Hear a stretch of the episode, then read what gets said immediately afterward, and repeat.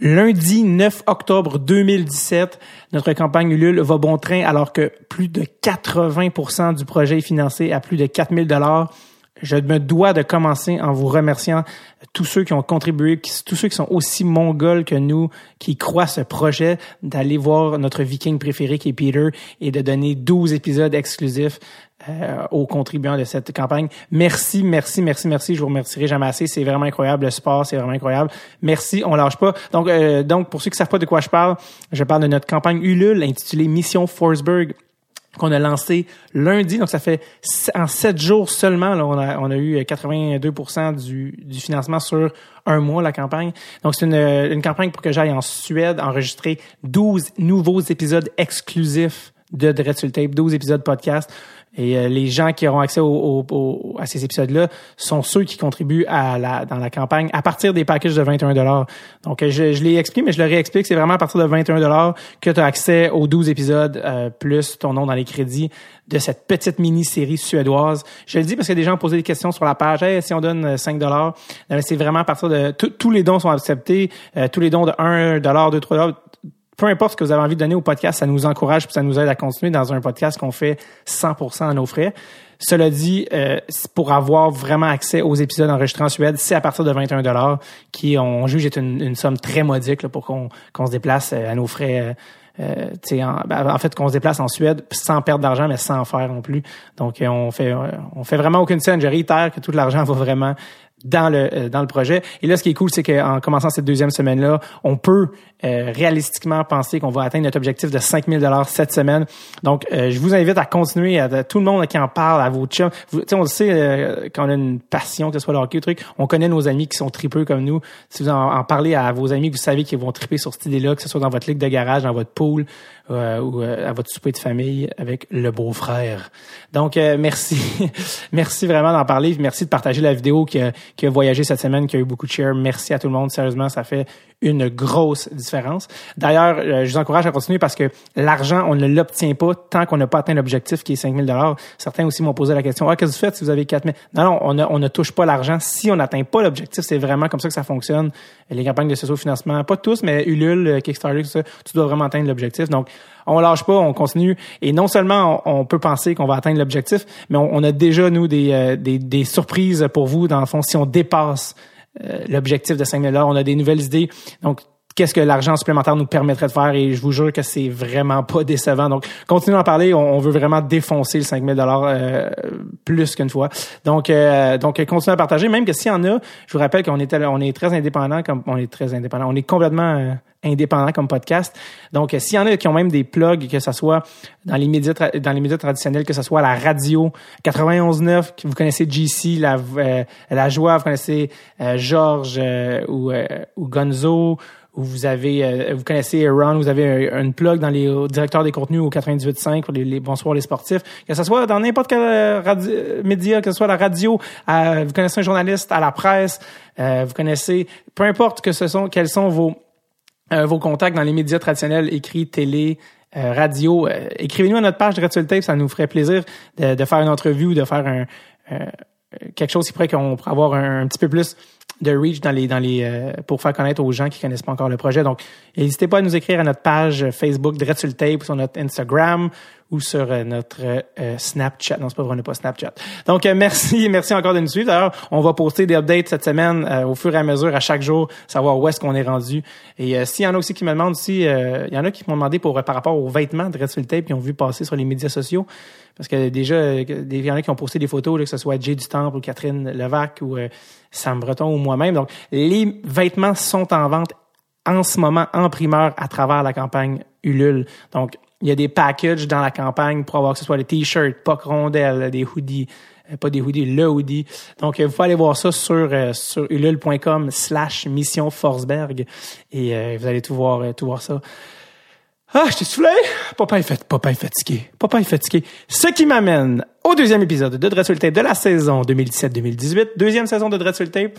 Je parle beaucoup du, de, Mission Forcework parce qu'on est dans le premier mois, mais je suis vraiment content aussi à tous les auditeurs qui, qui reviennent pour le plus grand plaisir. Écoutez, euh, pour notre, plaisir de, de, ces entrevues. Donc, deuxième épisode avec nul autre que Marc Messier, à ne pas confondre avec Marc Messier, donc le Mousse. Donc, Marc Messier, célèbre comédien québécois qui a prêté son talent aux œuvres telles que Lancer compte, Les Boys, euh, La Petite Vie et plusieurs autres, Brou, bon bref, il y a, une, il y a plusieurs vies, euh, toute une carrière que ça marque Messier. Et je l'ai reçu, j'aime ça parce qu'on m'en a souvent parlé. Hey, oublie pas de dire euh, où nous situer, c'est quand que tu as reçu l'invité pour mettre en contexte dans le temps. C'est vrai, parce que des fois la date d'enregistrement est pas nécessairement la même semaine, mais en fait est rarement la même semaine que celle de la diffusion, étant donné que c'est ça va par disponibilité. Donc j'ai reçu Marc Messier au printemps 2017, donc le 3 mai, je pense, si je me trompe pas, de 2017. Je l'ai reçu euh, au studio. Donc, euh, il venait de terminer euh, Brou à ce moment-là. Donc, c'était très émotif et très, très, très, très, très intéressant comme entretien. Marc Messier, qui lui-même joue au hockey dans sa jeunesse, qui était même un, pas mauvais joueur de vous allez l'entendre. Donc, voici avec un des comédiens avec le plus drôle delivery au Québec. Tu sais, comme ça tout le temps, ces personnages. C'est comme un peu funny. et dès, le début, j'en parle avec Marc Messier. Donc, merci d'être à l'écoute. Merci euh, de nous suivre dans la campagne Ulule et bon épisode avec Marc Messier.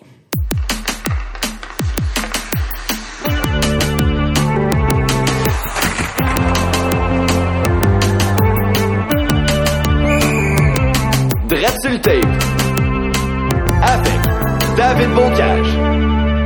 Marc Messier. Oui, bonjour. Ça va bien? Ça va très bien. Je pense que c'est une des seules personnes que dès que tu parles, c'est comme un peu drôle. Parce qu'il y, a ah comme une musicalité, je pense, dans ton... Euh, ah oui? T'as un delivery, est-ce que tu savais ça? T'as comme un delivery? Écoute, je sais pas, je pense pas vraiment à ça, mais... Non, euh, mais c'est ça, c'est ça, quand c'est inné, hein, on pense pas Non, mais c'est vrai, tu sais, dans tes personnages, c'est drôle parce que je pensais pas vraiment commencer de même, mais c'est juste quand tu m'as répondu, ça m'a frappé déjà en pleine face. Tu sais, un peu le le delivery Marc Messier, ça dit Bob, tu sais, quelqu'un qui revient dans tes personnages. Ouais, ben, parle un peu comme ça, tu sais. Ouais, ouais, ouais, il y a un petit côté. Ouais, ouais, sûrement, sûrement, ouais. Parce que là, tu, tu le fais, mais c'est vraiment pas euh, par exprès. Euh, je sais pas si c'est la, la, manière euh, la moins originale que de commencer l'entrevue que tu t'es fait ça demander, mais comment est-ce qu'il va? Comment est-ce qu'il va, Marc? Comment est-ce qu'il va? Il va, écoute, il va très bien, très, très bien. Bon. Il est pas mal occupé. Euh, ouais. On a fini de jouer Brou il y a une semaine? C'était la dernière, hein? Ouais, c'était la dernière. C'était la vraie dernière. tout jamais. Alors, on a eu une petite montée d'adrénaline et d'émotivité euh, vis-à-vis ça. Mais là, euh, écoute, ça a tellement bien fini. On a fini en beauté à Sherbrooke. C'était vraiment une belle représentation, puis une belle fête après, puis tout ça. Il y avait une raison pourquoi c'était Sherbrooke? Euh, hmm. Ben, on devait jouer à Sherbrooke de toute façon, même avant qu'on ait décidé que d'arrêter. Et puis euh, Sherbrooke, il y avait un petit côté. On a joué beaucoup à Sherbrooke, comme partout au Québec, mais à Sherbrooke, c'est la première fois. La première place où on a joué après le petit théâtre où on a créé la pièce en 1979. C'était où le petit théâtre? Le petit théâtre, c'était sur Saint-Laurent, entre Fairmont et Laurier. OK. Ça existe plus aujourd'hui, je euh, Non, c'est plus un théâtre, mais la, la bâtisse existe encore. D'ailleurs, il y a une plaque sur le mur que la ville de Montréal avait fait euh, avait fait visser euh, sur le mur. Euh, je vais la nettoyer tous les jours. Ben, ouais, c'est ça. patrimoine. T'es rendu patrimoine. Non, mais c'est c'est quand même un beau geste. Mais ben oui. À l'époque, on, on se rendait pas vraiment compte parce que ça a été fait, je pense, ça fait 15 ans que c'est là, ouais. au minimum. C'est juste à la moitié de la tournée. Ouais, c'est ça, c'est juste la moitié de tout le parcours. Et puis, euh, non, ça a été créé là en 1979, un petit théâtre de 60 places qu'on avait aménagé nous-mêmes. Ben oui. Et euh, c'est ça, on faisait pas mal tout euh, nous-mêmes à ce moment-là. C'était votre propre un compagnie. peu comme toi, là. C'est ça. On se débrouillait. C'était à la main, ben oui. Ouais, ouais, ouais. Est-ce que la dernière, euh, il y a eu des larmes? Ben, on était un peu ému, effectivement. Euh, c'est un mélange de, de, joie parce que ça s'est bien passé puis qu'on est content de ce qu'on a fait, mais en même temps, c'est quand même c'est un grand, une grande partie de notre vie. Euh, écoute, on a commencé à jouer ça, on avait 29, 30 ans, puis à ce moment, on a 60 et quelques et plus. Mm-hmm. Et, euh, tu sais, c'est quand même important dans notre vie. Hein. Et euh, c'est ça. Certains appellent ça une carrière.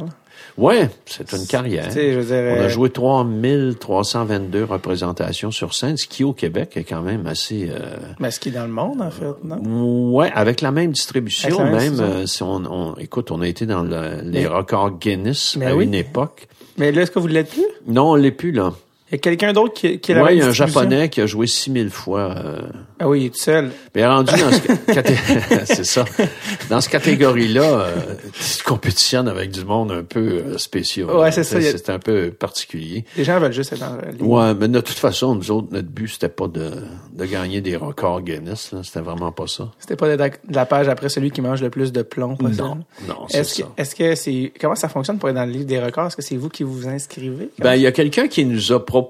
OK. Et puis, euh, là, ils font une enquête pour voir si effectivement euh, et euh, puis après ça ben là c'est ça. Après enquête je sais pas trop comment ça s'est passé mais finalement à un moment donné le, le livre sort chaque année avec des nouveaux records puis des mm-hmm. nouvelles affaires puis des anciens puis tout ça. Puis à un moment donné c'est sorti puis on était là. Je sais pas s'ils ont pas aboli la catégorie mais ils avaient ils avaient mis sur pied la catégorie euh, pour quand nous autres on ah, genre euh, la pièce de théâtre la plus jouée au monde avec les mêmes acteurs. Ouais. Tu sais, il y a des pièces qui ont été jouées ben oui. de des classiques 10 000 fois. Là. Sauf qu'avec les mêmes acteurs, c'est rare parce que généralement, c'est rare que tu vas tenir un rôle que tu peux faire à 30 ans puis le faire à 60 ans parce que là, tu as vieilli puis c'est pas la même chose. Tandis que Brou, on composait des personnages de 60 ans quand on en avait 30. Alors, avec les années, à un moment donné, on a eu l'air de ce qu'on composait. on a diminué énormément sur le maquillage et un peu plus sur la vérité. on a augmenté la... Comment tu, fais, comment tu faisais, par exemple, quand tu es rendu à 60 ans pour jouer le gars de 30 ans? Ah, je jouais à...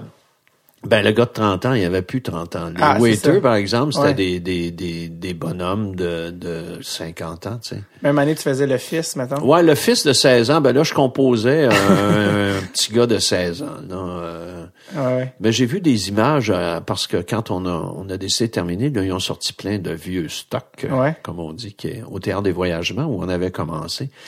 Et euh, me suis aperçu que quand j'avais 29 ans, j'avais vraiment, j'avais vraiment j'étais maigre et euh, vraiment, j'avais l'air d'un petit gars de 17-18. Je pouvais avoir l'air d'un petit gars de 17-18 ans facilement. Mais euh, maintenant, bon, écoute, euh, un peu d'imagination. ah, c'est ça. Mais je composais les, les, la façon d'être d'un adolescent, si on veut. Mais j'avais plus l'air d'un adolescent, hein, c'est clair. Brou, Brou c'est ça qui t'a fait connaître des producteurs de télé, avant, de faire, avant de faire de la télé, tout ça? Pas, pas pas vraiment, parce que Bruce, c'est une pièce de théâtre euh, qui jouait dans un petit théâtre. Il à part les gens maniaques de théâtre, il n'y a pas grand monde qui... Ben, tout le monde a fini par la voir, là. Mm-hmm. Mais... Euh, Peut-être, peut-être. Moi, j'avais déjà fait avant un peu de télévision. Brou est arrivé dans ma vie. Moi, ça faisait quand même. Euh, moi, je suis sorti de l'école en 71. Puis Brou est arrivé en 79, donc ça faisait quand même huit ans que je travaillais. Euh, j'essayais de travailler un peu partout. Euh, je faisais surtout du théâtre. À mon époque, euh, nous autres, on était vraiment formés pour jouer sur scène. Tu sais. Les téléséries n'existaient pas, c'était les téléromans, puis des films. Le cinéma québécois était pas très... il s'en faisait, mais moins qu'aujourd'hui aussi. Mm-hmm. Alors, euh, c'est ça. J'avais fait un petit peu de télévision, euh, genre euh, un, espèce de téléroman, téléroman jeunesse comparable à Watatata maintenant, là, qui s'appelait Avec le temps. J'avais joué là-dedans. J'avais fait une série pour enfants qui s'appelait La Fricassée. Ouais. Qui était, euh, c'est là que j'ai connu Claude Meunier puis euh, Jean-Pierre Plante qui ont écrit mhm. dans Brou après. Ouais. Euh, c'est d'ailleurs quelque chose qui me, qui me, qui me venait à l'esprit quand les, vous étiez plusieurs auteurs sur Brou, tu sais, c'était sept, je pense. Auteurs? Ouais. Sept auteurs. Tu sais, vous commencez ça, vous êtes dans vingtaine. Euh, Tu demandes un gars d'écrire, tu demandes un gars d'écrire, mais finalement, t'en fais sais, finalement, ça devient un, tu sais, ça devient pour plusieurs personnes un revenu. Est-ce que c'est des trucs qui avaient été, tu sais, prédéterminés à l'avance? Souvent, comment un sais, souvent tu fais un, projet, tu dis, ah ouais, venez écrire. Mais là, quand l'argent rentre, des fois, ça complique les choses. Ouais. Quand vous avez écrit la pièce, est-ce que tout ça, c'était déjà mis au clair? Qu'on en fasse 100, qu'on en fasse 3000? Euh, non, non, parce que quand on écoute, je pense, écoute, nous autres, on, on, a mis ça sur pied, nous autres, pour travailler. Tu sais, on avait une troupe, euh, Michel Côté, Marcel Gauthier, puis Véronique, la blonde de Michel, puis moi. La euh, eux autres, c'est des Michel et Marcel se connaissent depuis l'enfance. C'est ces deux gars d'Alma au lac Saint-Jean, puis ils se connaissaient, ils ont fait l'école nationale en même temps. Moi, je les ai rencontrés à Montréal. Quand moi, ça faisait un an que j'étais dans le métier. Puis euh, on fréquentait les mêmes endroits, on allait dans les mêmes bars, puis tout ça. Puis euh, Michel m'a demandé à un moment donné, Il dit, il m'a proposé. Euh, on a joué dans une pièce. Quand les gars sont sortis de l'école, on a joué dans Cyrano de Bergerac, puis on faisait des, des gars de l'armée en arrière. Là, on avait des petits rôles. et puis, euh, comme on habitait dans le même coin, on s'est mis à voyager ensemble pour aller au théâtre. Puis là, Michel m'a proposé à un moment donné. Il dit, moi, je veux partir une troupe avec euh, Marcel. Puis, puis il dit ma blonde. Puis il dit, j'aimerais ça que tu en fasses partie. J'ai dit, ouais, avec plaisir. Puis euh, on a commencé ça. Puis euh, côté puis moi, on avait un côté, euh, on avait une chimie qui marchait bien ensemble. On avait une espèce de côté winner. pour convaincre les gens, on allait voir le monde, puis là, on veut jouer une pièce ici, on est allé voir des gens pour les convaincre de donner ne serait-ce que des sièges de théâtre ou de donner des outils pour travailler, en tout cas, toutes sortes de patentes comme ça. C'est des bons vendeurs. Ouais, c'est ça. On fonctionnait bien ensemble. Puis avec Marcel aussi, Marcel qui est plus cool un peu, qui est un peu moins ambitieux euh, peut-être ou euh, moins euh, plus relax que, que nous deux. Nous autres jeunes, ça, on voulait pas à peu près là. Ben ça a fonctionné. Ben, c'est faut que, faut que ça soit, faut être comme ça aussi, tu sais, parce qu'on était impatient de, on avait envie de jouer, puis on avait envie de travailler, puis on comptait pas les heures, puis tout ça. Puis finalement, on a mis ce théâtre là sur pied. Et là, avec les auteurs, tu sais, ça s'est fait en, en chum beaucoup. Moi, je connaissais Claude Meunier, que j'ai connu dans la, série Les mm-hmm. enfants dont je te parle. Puis euh, j'ai appelé Claude, il faisait à l'époque euh, Paul et Paul. Ouais. Et euh, Claude, il était en tournée avec Paul et Paul. Puis j'ai dit, peux-tu nous écrire un sketch? tu sais, la commande, c'était pas plus que trois. 10-15 minutes, ça peut être drôle ou ça peut être dramatique et ça se passe dans une taverne. Et, euh, et Claude a accepté, euh, puis a écrit un de ses meilleurs textes, à mon avis, euh, qui est Le Père et le Fils, entre autres. OK, donc ça, c'est Claude. Claude Meunier, Louis Saya a écrit tout le rôle de Pointu, tout ça. et nous, après, on a fait la mise en scène, on a fait le cheminement, et au fil des années, on a ajouté des répliques, enlevé des répliques. On était les metteurs en scène, en fait. On avait carte blanche. Et pour revenir à ta question, c'est ça. On nous, on se payait même pas, en fait, parce que, écoute, il y avait 60 places dans le théâtre. C'était à peine assez pour payer le loyer de là où on était. Et les gars écrivaient, je pense qu'il y avait 5 piastres par texte. sais, je comprends qu'on était en 1979, mais 5 piastres, t'as quand même pas beaucoup. Non, je comprends. Et quand c'est devenu... Euh, euh, quand la compagnie Jean Duceppe euh, Monsieur Duceppe est venu nous voir, puis il nous a dit, vous allez rentrer dans notre troupe, et puis comme ça, vous allez faire de la tournée, puis vous allez arriver avec la bannière Duceppe, puis il va y avoir du monde dans la salle, etc. Là, il a, a fallu, euh, là, on a pris un agent, nous, et puis là, on a fait un contrat avec les auteurs, comme quoi ils avaient leurs droits d'auteur, et puis nous autres, on était producteurs de la pièce, associés avec la compagnie Jean Duceppe. Et après, on a fait ça pendant un an et demi avec la compagnie Jean Duceppe, et après ça, on est parti de on a volé de nos propres ailes, si tu veux. Mm-hmm. On était producteurs et eux avaient leurs droits d'auteur euh, selon euh, la, selon le syndicat des auteurs. Là, Comme quoi ils ont tant de pourcentage euh, de, des billets qui se vendent et tout ça. Donc personne n'a jamais regretté finalement financièrement d'avoir participé à Brou. qui, plus tard. Qui fut un des plus grands succès sur scène. J'ai déjà entendu Michel Côté dire que il avait gagné à la loterie, tu sais, avec Brou, mais il dit la seule différence, c'est que j'ai été chercher mon billet à 3000. Ouais, ouais, le nombre de représentations. Ouais. Mais c'est vrai que c'est rare d'avoir, euh, d'être la, ah, oui, de participer à quelque chose d'aussi gros.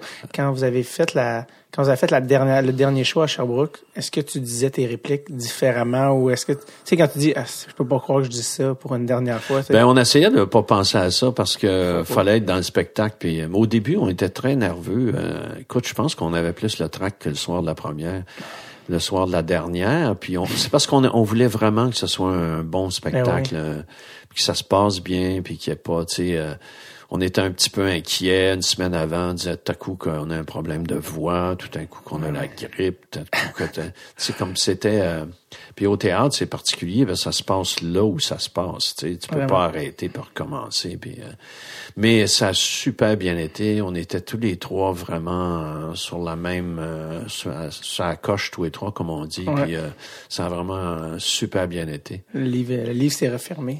Le livre s'est refermé doucement et, et, dans la joie. On a vraiment fini en beauté. Parfait. Comment t'es-tu ramassé sur Lance et Compte 1987?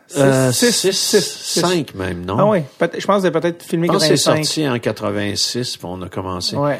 Euh, Lance et Compte, c'est drôle parce que euh, ben j'ai passé une audition. Euh, quand j'ai lu dans le journal, à un moment donné, le journal, ils vont faire une, une, une série sur euh, sur le hockey. Moi, je pensais que c'était... Il y avait que des téléromans à l'époque qui se faisaient trois caméras en studio, tout ça. Je me disais, mon Dieu, ça va être poche. Comment est-ce qu'ils vont faire pour le, mm-hmm.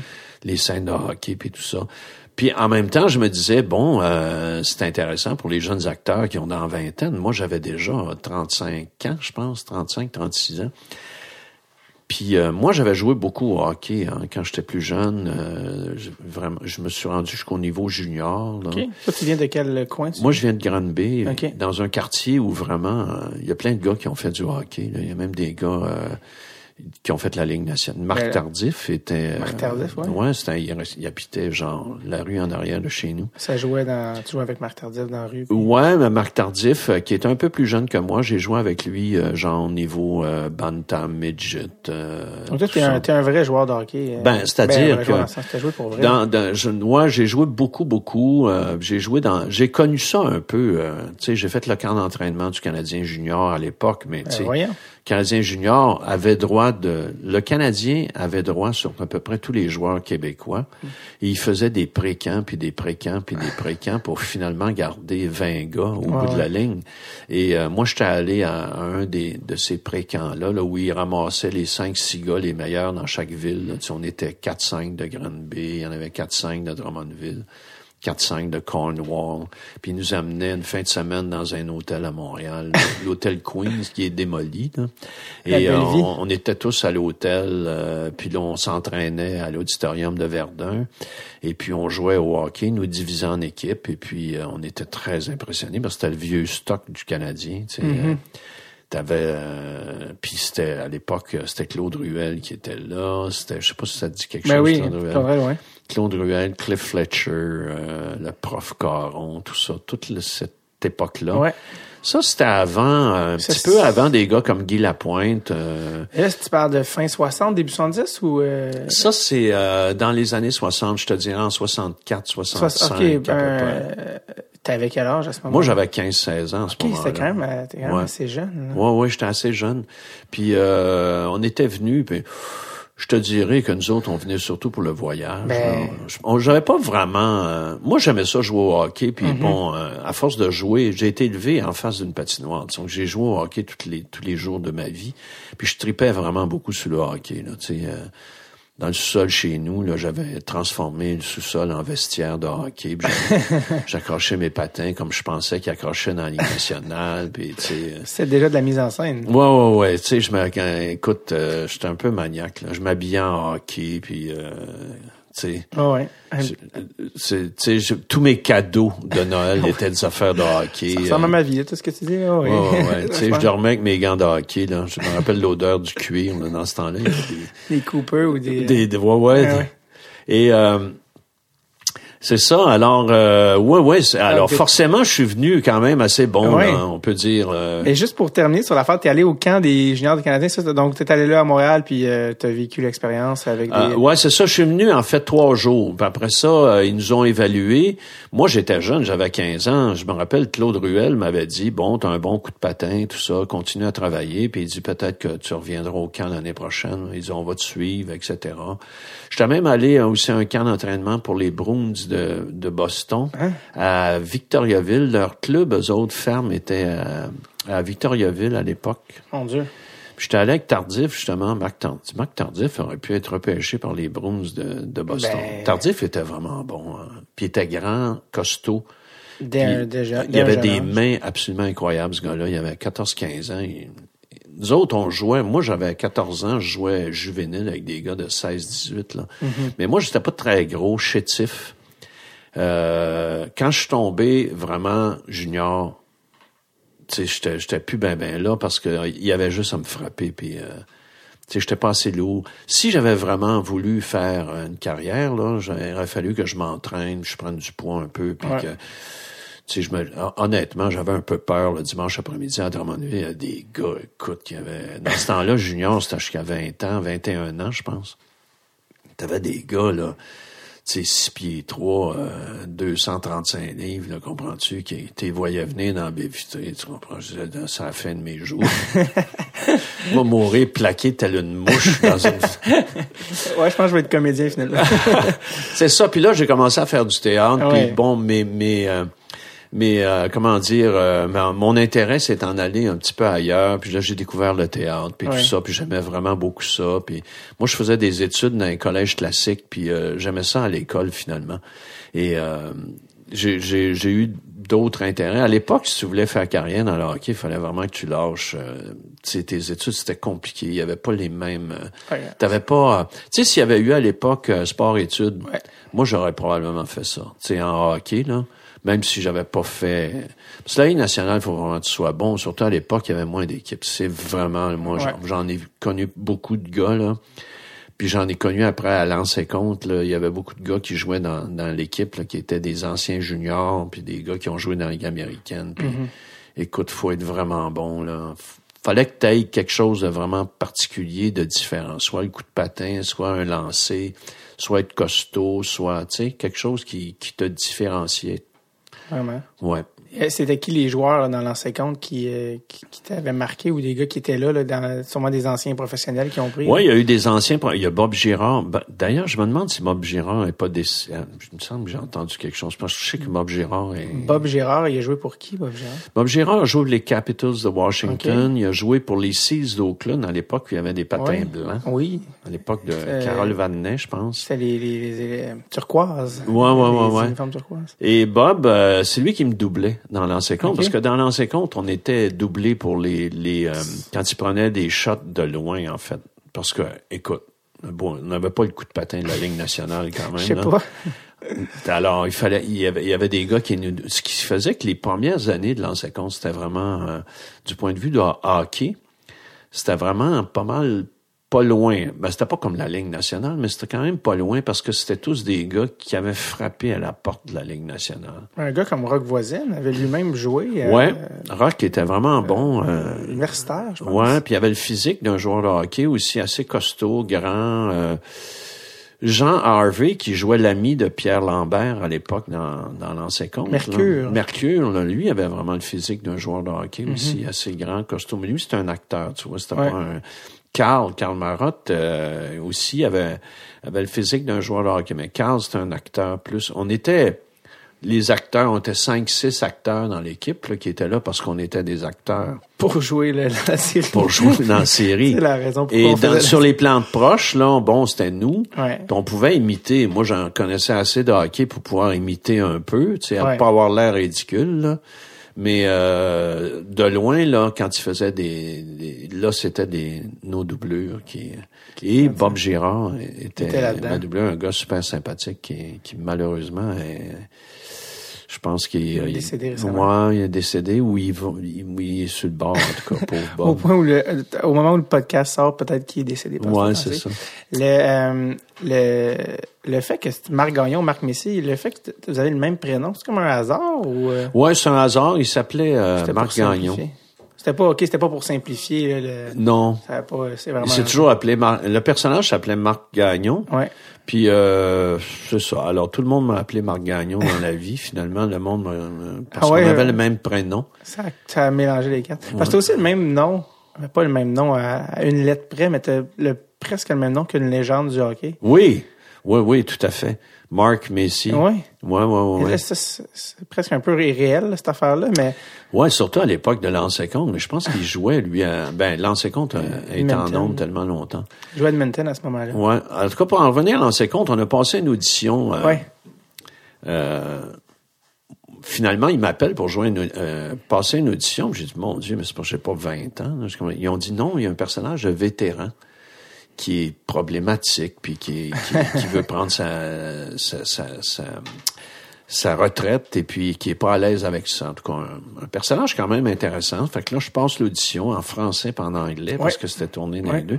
Moi, je jouais Brou en anglais à ce moment-là, parce qu'on a ah joué 250 fois en anglais. Ah, quand même? Ouais. Alors, moi, mon anglais était quand même pas pire, là, tu sais. C'est, euh, Bruce, dans quel coin que vous jouiez ça? on a joué à Vancouver, Toronto. Euh, on a joué un mois à Vancouver, un mois à Toronto. On a joué aux États-Unis, en Pennsylvanie, dans un petit théâtre. Parce que notre but, c'était d'aller jouer à New ouais, York. Ouais, vous en avez parlé, tout le monde en parle, ouais. ouais. est-ce que la mécanique comique fonctionnait? Euh, oui, ça fonctionnait. On n'était pas aussi à l'aise, surtout au début, avec la langue. Parce que, tu sais, l'humour, c'est un peu le, le génie de la langue. Hein pour avoir essayé de traduire des. Moi, je fais du stand-up, pour avoir fait quelque chose en anglais où tu, regardes ton texte, tu dis bon, ça c'est c'est plus possible ou ça c'est plus possible, ça oui. Ouais, c'est. C'est pas, tu peux pas traduire, il faut que tu adaptes. C'est la couleur du langage souvent qui fait rire les gens et c'est les particularités du langage puis c'est le timing. Exact. Qui, qui est difficile à retrouver. Mais on a travaillé beaucoup puis à force de travailler vers la fin, on, on s'était rendu que vraiment ça riait presque autant en anglais qu'en français. Ah ouais. est-ce que c'était des personnages de Québécois? C'était des personnages, oui, de Québécois. Donc, on pouvait avoir un accent. ça se passait à Montréal et c'était des noms, on avait gardé les noms francophones. C'est ça, OK. Donc, ça. Alors, je passe l'audition, français-anglais, puis là, il m'appelle, puis il me dit, vous avez le rôle. Puis on avait une audition sur glace aussi. Alors là, je passe les deux auditions, puis... Euh, fait que là, il m'appelle puis il me dit, j'ai le drôle, mais moi, je travaillais énormément cette année-là. Je faisais le bye-bye. Euh, j'ai fait les voisins. on jouait beaucoup à cette époque-là, genre 150 fois par année. C'est une job à temps plein. Ouais. Fait que après avoir hésité, euh, là, j'ai dit, OK, ben, je vais faire ça. Puis, euh, écoute, regarde, on a commencé à tourner. Puis quand c'est sorti, écoute, ça a été un succès incroyable. Est-ce que des fois tu te dis, mon Dieu, je peux pas croire que j'ai failli. Euh... Ouais, j'ai failli parce que quand la, la la, la, la, fille du casting m'avait appelé, euh, j'avais commencé par dire, moi j'avais un bébé en plus, ma jeune fille qui a 30, 32 ans et qui à l'époque avait un an, je pense, ou même pas, je pense qu'elle avait six mois. Elle est née au mois de septembre, ça c'est genre dans le temps de Noël. Là. Ouais. Et euh, et euh, là, j'hésite. Je dis, ah, non, gars, je peux pas faire ça. Puis là, là, je me rappelle, euh, c'est Lucie Robitaille qui, qui me dit, euh, non, je pense que si j'étais toi, là, je le ferais. Ah oui. Tu vois, oui, c'est fait de façon cinéma, euh, avec une caméra, ça va se tourner dans les lieux mêmes. Euh, tu sais, c'est euh, près des, des, clubs de hockey, ça va se tourner au Colisée de Québec. Les Nordiques existaient à l'époque. Mm-hmm. Là, j'ai dit, ouais, hein, ouais, fait que là, j'ai, j'ai, j'ai dit oui. Et puis, bon, écoute, j'ai jamais regretté. C'est là, un rôle qui a duré 39 ans. 39 ans. non, mais, ça a été sur une, tu sais, ça a duré, euh, il y a eu neuf séries. Ouais. Est-ce que tu pensais, là, quand t'es engagé là-dedans, que ça allait durer aussi longtemps? non, non, non, je, on n'avait aucune idée de quoi ça allait. Jusqu'à temps qu'on voit un premier montage. Je me rappelle, ils nous avaient un, premier montage, là, puis on avait, oh boy. Que là, c'était très rapide. C'était très, très, très moderne de la façon que c'était tourné. c'était très vrai aussi, tu sais, ça, ça parlait, ça dit pas, ça disait pas Simonac euh, au lieu de dire les vrais mots. Les vrais sacs, ouais. Ouais, puis c'était, c'était un peu pas mal comment ça se passait dans, dans le milieu du hockey. Il y avait une certaine vérité qui, qui était je me disais, oh boy, ouais, ça va déménager. D'après moi, ça a des chances de marcher, tu sais. Ouais. Est-ce que, est-ce qu'il y a eu une grosse différence euh, dans ta notoriété à partir du moment où c'est rentré en onde, là? Complètement différent. Là, on est tous devenus des vedettes, là. À ce moment-là. Ah, aussitôt que c'est sorti, là, vraiment. Euh, moi, je t'ai connu un petit peu, j'imagine, dans le milieu où mm-hmm. les gens qui, qui avaient vu Brou. Ben, tu sais, l'ancien compte est arrivé, on jouait Brou quand même depuis. Euh, écoute, c'est arrivé en 85. Bon, ça faisait 7-8 ans qu'on jouait Brou. Déjà. Fait qu'on était déjà pas mal en tournée, beaucoup. Euh, mais écoute, ça n'avait rien à voir, là. Euh, c'est l'ancien compte, là. C'était des, des codes d'écoute de 3 millions et ouais, demi. Des euh. trucs qui se peuvent plus vraiment aujourd'hui, avec, avec l'Internet, tout ça. Est-ce que, tu sais, c'est Régent Tremblay qui s'inspirait beaucoup de. Ouais. Son, on va dire qu'il était beaucoup passé dans des rumeurs, mais il, il va, mettons, il prenait une histoire qu'il avait vue ou entendu sur des joueurs, il changeait les noms, tout ça. Est-ce qu'il y a certaines des histoires qu'il vous a contées que, qui ont inspiré là, des scènes de l'ancien compte? Ouais, il, tout ce qui, qui était dans l'ancien compte, il l'avait quasiment tout le temps vu euh, quelque part. Ou, euh, Comme moi, par exemple, il, disait ton personnage, c'est un peu Pierre Larouche. Euh, C'est un mélange de Pierre Larouche, de Guy Lafleur. Euh, tu sais, les dernières années de Guy Lafleur. Là. Euh, un peu party. Hein. Ouais, c'est ça. Puis une espèce de gars pas très euh, à l'aise avec sa retraite. Euh, il était pas très heureux. C'est un ancien gars qui avait dominé le hockey. Il avait été champion compteur pendant des années. C'était une espèce de, de, grosse vedette, puis c'était comme sa fin. C'était vraiment intéressant à jouer.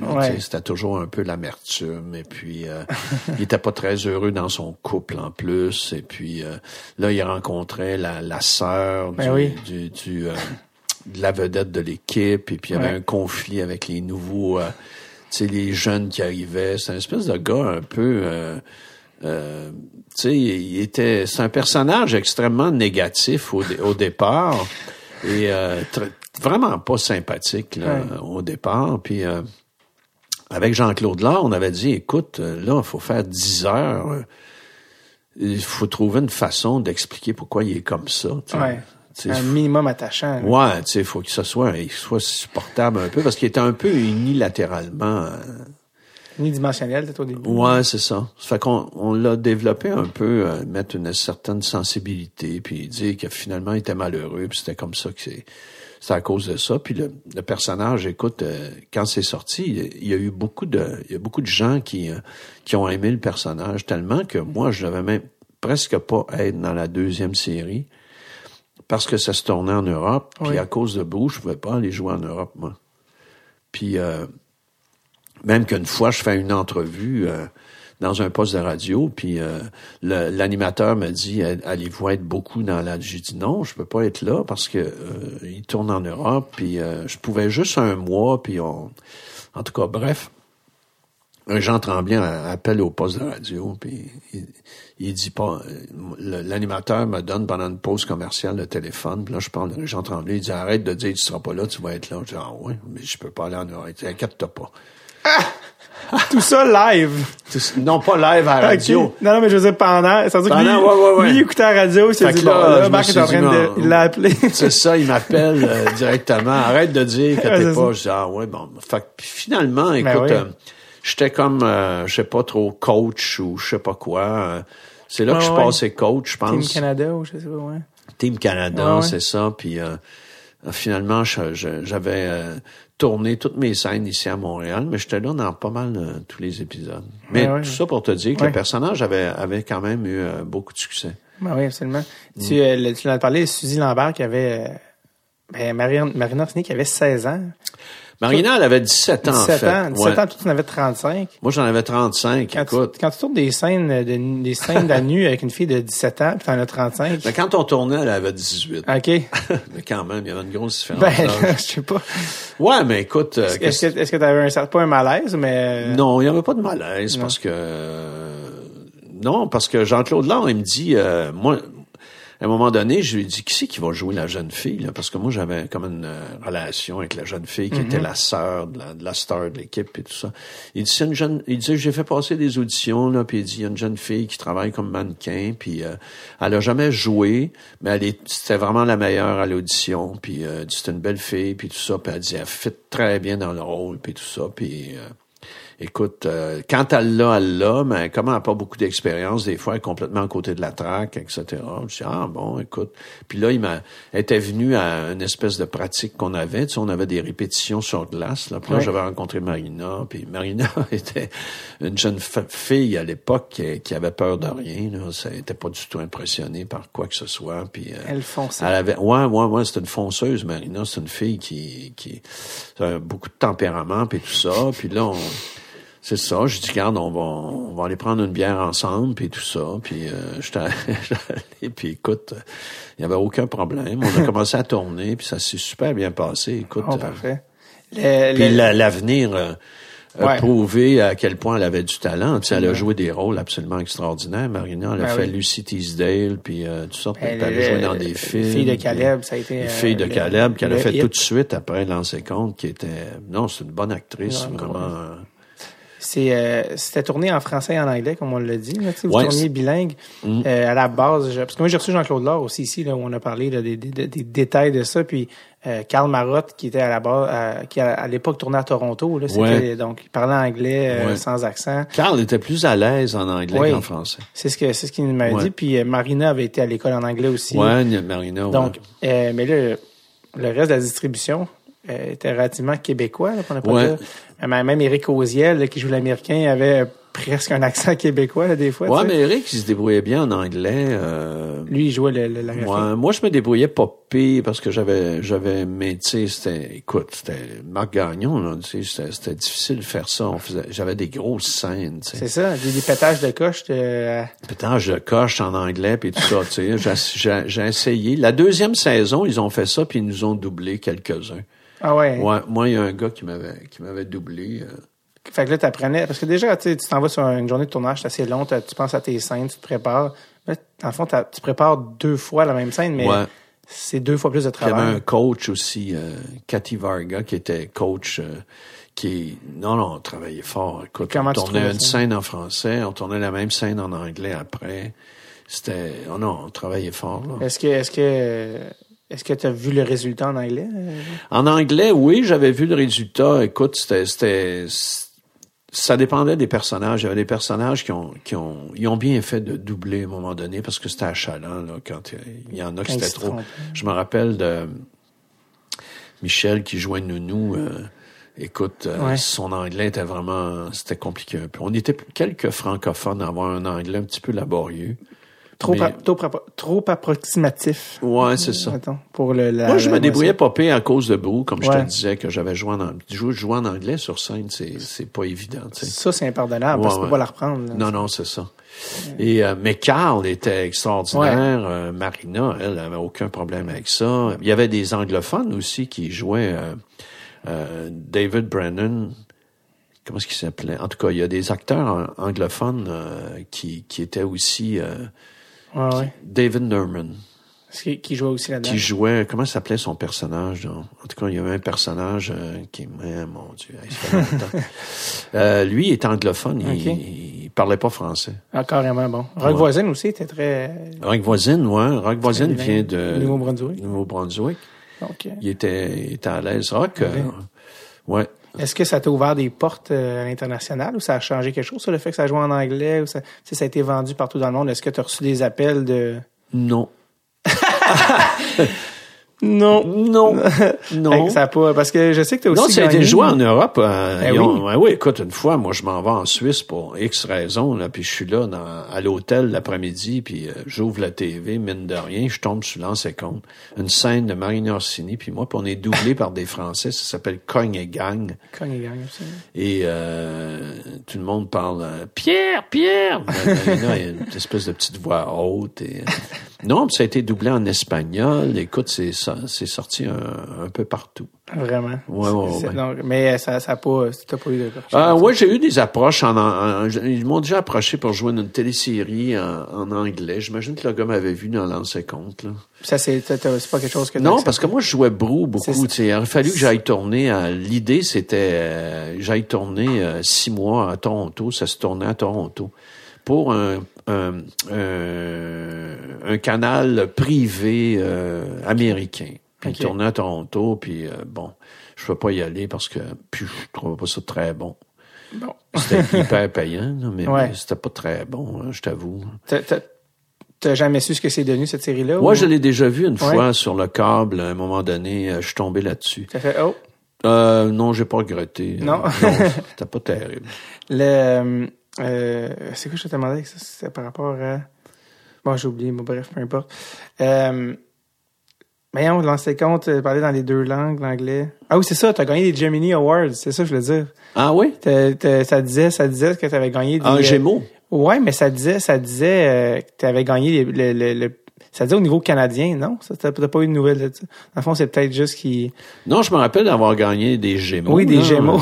les Gémeaux, c'était la première année que ça commençait. Mais les Gémeaux, c'était vraiment juste au Québec. Oh, ouais. C'est ça, parce que moi, j'avais lu, mais c'est ça, je pense que c'est une mauvaise traduction Wikipédia, je pense. Parce ah, que techniquement, ça disait que tu avais gagné des, des Gemini qui sont les, les Gémeaux canadiens, mais. La série. Oh. Ben non, ça disait toi, mais je pense que c'est on traduit Gémeaux. Ah, probablement. À ça, mais t'as pas reçu d'appel de. Il me semble que non. De, prix canadien. non, il me semble que non.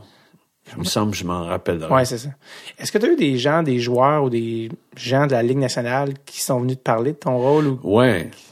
Ouais, parce qu'on tournait à Québec à l'époque, il y avait les Nordiques et puis euh, les gars étaient très. Euh, tu sais, on tournait. Euh, les, les Nordiques s'entraînaient, on faisait une pause du tournage. Puis là, on regardait euh, les Nordiques s'entraîner. Puis après ça, il y avait l'équipe qui visitait. on a vu Mario Lemieux, par exemple, dans ses années de gloire, qui s'entraînait les, les, joueurs des Nordiques étaient là. on était quand même assez proches d'eux autres, hein, parce que nous, on était installés dans des petits euh, vestiaires pas loin. Puis là, les, les, gars étaient là, puis ils étaient quand même curieux, parce que la, la série s'est mise à être populaire, surtout les francophones. Ça s'est à être populaire, puis là, ça donnait des insides du hockey. puis les gars, ils se disaient, ouais, ouais, devriez peut-être pas dire ça. Je me rappelle que Michel Bergeron m'avait, euh, qui était coach des Nordiques à l'époque, m'avait m'avait demandé d'aller à son bureau. Tu sais, j'avais jasé avec lui en, pendant une pause, puis il m'a dit bon l'année prochaine ça parle de quoi là, puis euh, de quoi vous parlez? Puis il y avait des gars, euh, des joueurs qui les gars cruisaient les actrices évidemment. puis il nous demandait, je me rappelle un joueur qui m'a dit puis elle, es-tu mariée, es-tu un chum? Fait qu'on avait, on, jasait souvent avec les gars. Tout ça pour te dire qu'il y avait à l'époque, il y avait Michel Goulet qui était là, il y avait Gordon Donnelly qui jouait, il y avait... Quel, euh, Michel Bergeron parlait juste déjà un peu comme ça. Michel Bergeron, il était un coq, hein. Michel Bergeron, c'était un... Son personnage. Ouais, ouais, ouais, le tigre. Oui, oui. Puis c'était un gars coloré, puis... Euh, puis ah euh, je, de, on était, euh, on s'est revus souvent à l'époque après parce que lui, il est venu voir Brou. Il aimait beaucoup la pièce Brou, puis il est mm-hmm. venu souvent voir. Puis je, suis allé faire des entrevues, puis euh, il était là, puis tout ça, puis je l'ai connu beaucoup. Euh. mais tu sais, c'était toutes des maniaques de hockey, puis euh, non, c'était vraiment, c'était vraiment le fun de tourner tellement drôle la, la, scène où Michel Bergeron te demande qu'est-ce qui se passe dans la prochaine saison. C'est un peu absurde, mais ça me fait beaucoup. Ouais, ben il était curieux de savoir qu'est-ce qui se passait, puis ouais, puis allez, allez vous dire telle affaire, telle affaire, parce que tout le monde parlait de ça. Hein. Surtout que Jacques Mercier était directement inspiré de. Yvan Ponton ben faisait, il s'inspirait directement de Michel Bergeron. Oui, il est venu lui aussi ici, puis le, le côté un peu... Euh... Ouais, ouais, ouais, Moi, je, sais, je disais à, à, à Yvan Pondon, vraiment, ses répliques étaient tout le temps dites de même! Ouais, tu sais, c'était comme, mon Dieu, il était tellement... il était tellement sur le gun. Va te prendre un café! Et, mon Dieu. Mais euh, euh, est-ce qu'il y a des joueurs, des, tu rencontrais des, des, des joueurs, qui, qui t'avaient marqué particulièrement, là, des, des personnages dans les... Euh, dans les... Ben, écoute, j'ai, j'ai rencontré euh, Guy Lapointe, mais j'étais comme trop impressionné euh, pour, pour y parler. Puis là, les gars du Canadien sont venus jouer à un moment donné, puis j'ai, on les a rencontrés. Ben, je connaissais déjà aussi Guy Carbonneau, les joueurs francophones, on les connaissait, euh, on les a côtoyés. Guy Car Carbonneau, écoute, on le voit encore, c'est un, un, bon ami. Là. Mais non, c'était vraiment euh, extraordinaire de voir ça. Écoute. Tu, euh, tu fréquentais-tu les, les Stachny? Euh, Stachny, euh, je me rappelle d'avoir parlé avec Peter un moment donné, euh, mais il était quand même assez, euh, comment dire, assez sérieux, eux autres. Puis ben, Stachny, c'est un gars assez sérieux. Le plaisir en Europe de l'Est, à cette époque-là, c'était pas C'était pas la même conception. c'était plus plaisant un peu Guy Lapointe, par exemple, qui était un authentique gars drôle. Ben, on sait ce que... Les rapports sur lui sont unanimes que c'était le Joker. Puis moi, je l'ai vu une fois j'étais allé à une espèce d'activité avec des anciens joueurs du Canadien. Mais c'est un, gars vraiment très drôle. J'ai vu une vidéo un moment donné de lui dans une game d'anciens. Et euh, je pense que c'est le maire de Montréal, j'étais peut-être euh, le maire Tremblay à l'époque, qui, qui dit allô au gars. Puis lui qui a, sans que le maire s'en compte une traînée de poudre à bébé dans le dos. Mais tu sais comme puis euh, tu sais pince sans rire tu sais comme si pratiquement là, en, faisant d'autres choses, une énorme traînée de poudre dans le dos du mec qui lui-même s'en rend même pas compte, là. Mais tu, tu, voyais qu'il c'était, c'était comme, c'est comme ça faisait 40 ans qu'il faisait ce tour-là, là, Ouais, c'était un gars qui était très drôle. Steve Schott aussi était un gars très drôle. Il parlait français aussi, Steve Schott? Hein? Euh, non, Steve Schott était marié avec une francophone. Il comprenait le français, mais il parlait pas beaucoup. Ah, OK. Ouais, probablement qu'il, je sais pas, était gêné de le parler. Ah, mais il comprenait. Il comprenait très bien, ouais, parce qu'il était, il était, je pense qu'il, en tout cas, je sais pas s'il est encore marié, mais il, a passé sa vie avec une, francophone. Ouais, faut dire à l'époque les joueurs passaient euh, leur carrière ici, donc c'était. Ouais, c'est ça. La conception était différente. Là, ouais. Il y avait des, je recevais Yvon Lambert récemment, il y avait des anglo, des franco, mais il n'y avait pas 20 nationalités là, dans un vestiaire. Non, c'est ça, c'était anglais, français, puis c'était quand même, euh, ça se passait très bien ce niveau-là. T'étais-tu fan de hockey à l'époque de tourner dans 50 aussi? Oui, ah, oui, moi j'ai toujours été fan de hockey, j'ai toujours suivi ça Encore aujourd'hui? Encore aujourd'hui, oui. Puis t'étais-tu canadien, nordique? Toujours été canadien. Parce qu'à la base, dans seconde, ça se posait être les Canadiens. Oui, ça devait être les Canadiens. C'est que le Canadien, euh, après avoir lu les textes, ils ont dit non, euh, on va pas traîner la sainte flanelle dans, dans cette euh, dans ces endroits-là où, vont les interprètes tout ah ça non non non non ce qui est vraiment ironique alors que tout tout la, la, matière venait de là. Ben oui, c'est ça, toutes ben les rumeurs. Euh. Parce que Jean Tremblay avait couvert le hockey, mais il couvrait les activités, forcément. Les Nordiques n'existaient pas à mm-hmm. l'époque. Avant ça, il avait couvert les activités du Canadien. Puis écoute, c'était tout, tout ce qui s'est passé dans, dans le club du Canadien, mais les gens sont un peu euh, susceptibles. Ouais, mais c'est une grosse marque, hein, le Canadien. Ouais, c'est une grosse marque. Euh, tu fais pas n'importe quoi avec ça. D'ailleurs, tu juste aller là, là, faut que tu. Euh... Mais c'était c'était pas possible. Jean-Claude Laure disait qu'au niveau de la, il dit que si ça avait pas été à Québec, ça aurait pas été possible parce que les tournages, l'aréna, euh, demander aux gens de venir, ça, à Québec, il y avait un aspect plus. ben oui, on y va, tu sais. Puis alors qu'à Montréal, bon, là, ça aurait peut-être passé dans le ah, C'était la meilleure décision pour la série. Là, vraiment, là, ça a été extraordinaire. On été reçus à bras ouverts à Québec, puis ça s'est super bien passé. C'était beaucoup plus simple comme ça. Il n'y avait pas toutes ces susceptibilité. Puis en plus, c'était comme, tu sais, Québec, c'est une ville quand même plus petite que Montréal. C'était plus facile de rejoindre le monde, de les faire venir pour les tournages. Tu sais, puis en plus, Québec avait un club dans la Ligue nationale. Vraiment. Euh, as-tu, une scène préférée de, de l'ancien compte? Une scène que tu Ah, mon Dieu, écoute. Ça, c'est, ça, c'est, ça, c'est ma scène, ça. Je sais pas, je regarde, j'ai tellement jamais regardé, euh, les, surtout les premières années. Euh, la, une scène qui était très déterminante, mhm. c'était à un moment donné où je trompais ma femme, puis je revenais, puis c'était l'anniversaire de mon fils. Et je m'étais pas rendu compte, ou je sais pas, je, il allumait, tu sais, il, il ah, arrivait, puis il voyait les cadeaux, puis il y avait la carte de souhait à son fils, puis là, il filait cheap.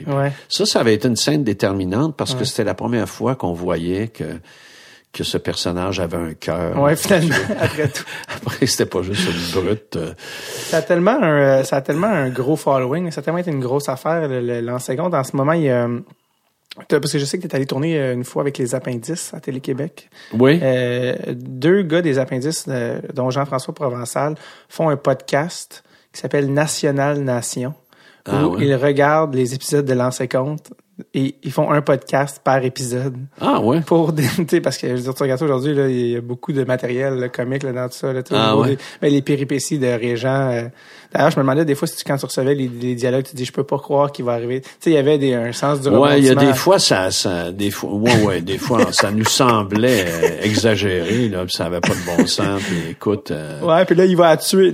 quoi Oui, les affaires, ça, ben, il me semble qu'en tout cas il y avait des rebondissements, ouais. Ouais, ouais, ouais, ouais. Un peu euh, hollywoodien. Ouais, ouais, ouais. Soap, soap. Euh. Ben lui, il partait du principe qu'un gars qui va une pratique puis qui rentre chez eux puis qui, qui, je sais pas, qui regarde la TV, c'est pas très dynamique. Ah, c'est, ben, c'est sûr. Alors, puis dans la dans la vie des joueurs, tu sais, c'est des jeunes gars, ils sont dans vingtaine, ouais, puis tu sais, c'est des grosses vedettes, les joueurs de hockey ici, ils sont full money, tu sais, ils ont de l'argent, ça leur sort des poches, sont adulés, suivis par les filles, écoute, euh, c'est des rois de la place, alors ils se passent bien des affaires. en même temps, c'est un milieu difficile aussi parce que les places sont quand même pas si nombreuses. Les élus, ouais. Ouais, tu sais, t'as les grosses vedettes, t'as autres qui, ça fait pas ici, ça va faire ailleurs, mais il y en a beaucoup qui sont, et la marche entre la Ligue américaine et la Ligue nationale est extrêmement haute du point de vue être à l'aise, euh, financier, etc. Là. Ouais, c'est pas la même chose. Je vais enchaîner parce qu'il y a trop de, je veux pas, je veux qu'on parle de d'autres trucs ben un peu aussi là, parce qu'il y a trop de projets cultes, mais euh, euh juste un court, court moment sur sur la petite vie. Ouais. euh, je sais pas si quand vous avez commencé à lire ça, vous avez dit, hey, on a de quoi ici, ou euh, si vous saviez que ça allait être. Euh, ben moi, je connaissais, euh, je connaissais Louis Saya et Claude Meunier, les deux. Louis Saya a travaillé sur la petite vie au début. Oui, mais Louis Saya, pour les gens de mon âge, là, qui ont entre 25 et 35, là, parce que les gens, vu qu'il est pas autant connu de face que vous, mais c'est celui qui est aussi responsable pour Radio Enfer. Oui. Des gens de mon âge, c'était un gros hit ça, à Canal Famille. Ah, Louis est responsable de bien des affaires. il était là pour bien des affaires, les boys, Radio Enfer. Vraiment. Euh, la petite vie, les voisins. Exactement, les voisins qui étaient avant la petite vie. Ouais. Puis euh, donc donc lui ça y a puis la petite vie vous, vous, vous étiez là-dessus donc quand vous avez reçu les textes. Hein? Ouais, moi quand j'ai reçu les j'étais là quand Claude me proposait ça, il me parlait de moi j'étais ben, très ami avec Claude Meunier, euh, on, on On était bien chum, on est encore chum, euh, tu sais, ça fait des plus de 40 ans qu'on se connaît. Et euh, souvent, on parlait de, de, de, vraiment de projets, puis euh, ça, c'est intéressant, on devrait faire ça, tu devrais écrire ça, il me semble que serait bon. Des fois, des affaires qui m'impliquaient même pas, là, tu sais. Puis... il m'avait dit, m'avait parlé de ça, La Petite Vie, qui était un sketch de Ding et Dong.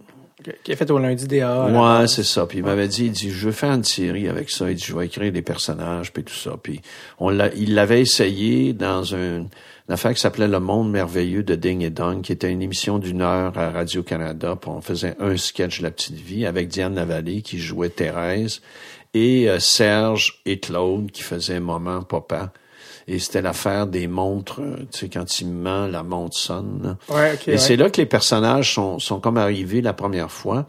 Puis là, ça avait été un gros succès, cette affaire-là. Euh, les gens dans la salle euh, riaient, puis ça avait, ça avait très, super bien marché. Fait que là, Claude avait dit, moi, je vais essayer d'écrire une, série d'une demi-heure qui se passe dans cet univers-là pour un moment qui reste en bas, puis sa fille avec son beau-frère, puis les personnages. tu sais.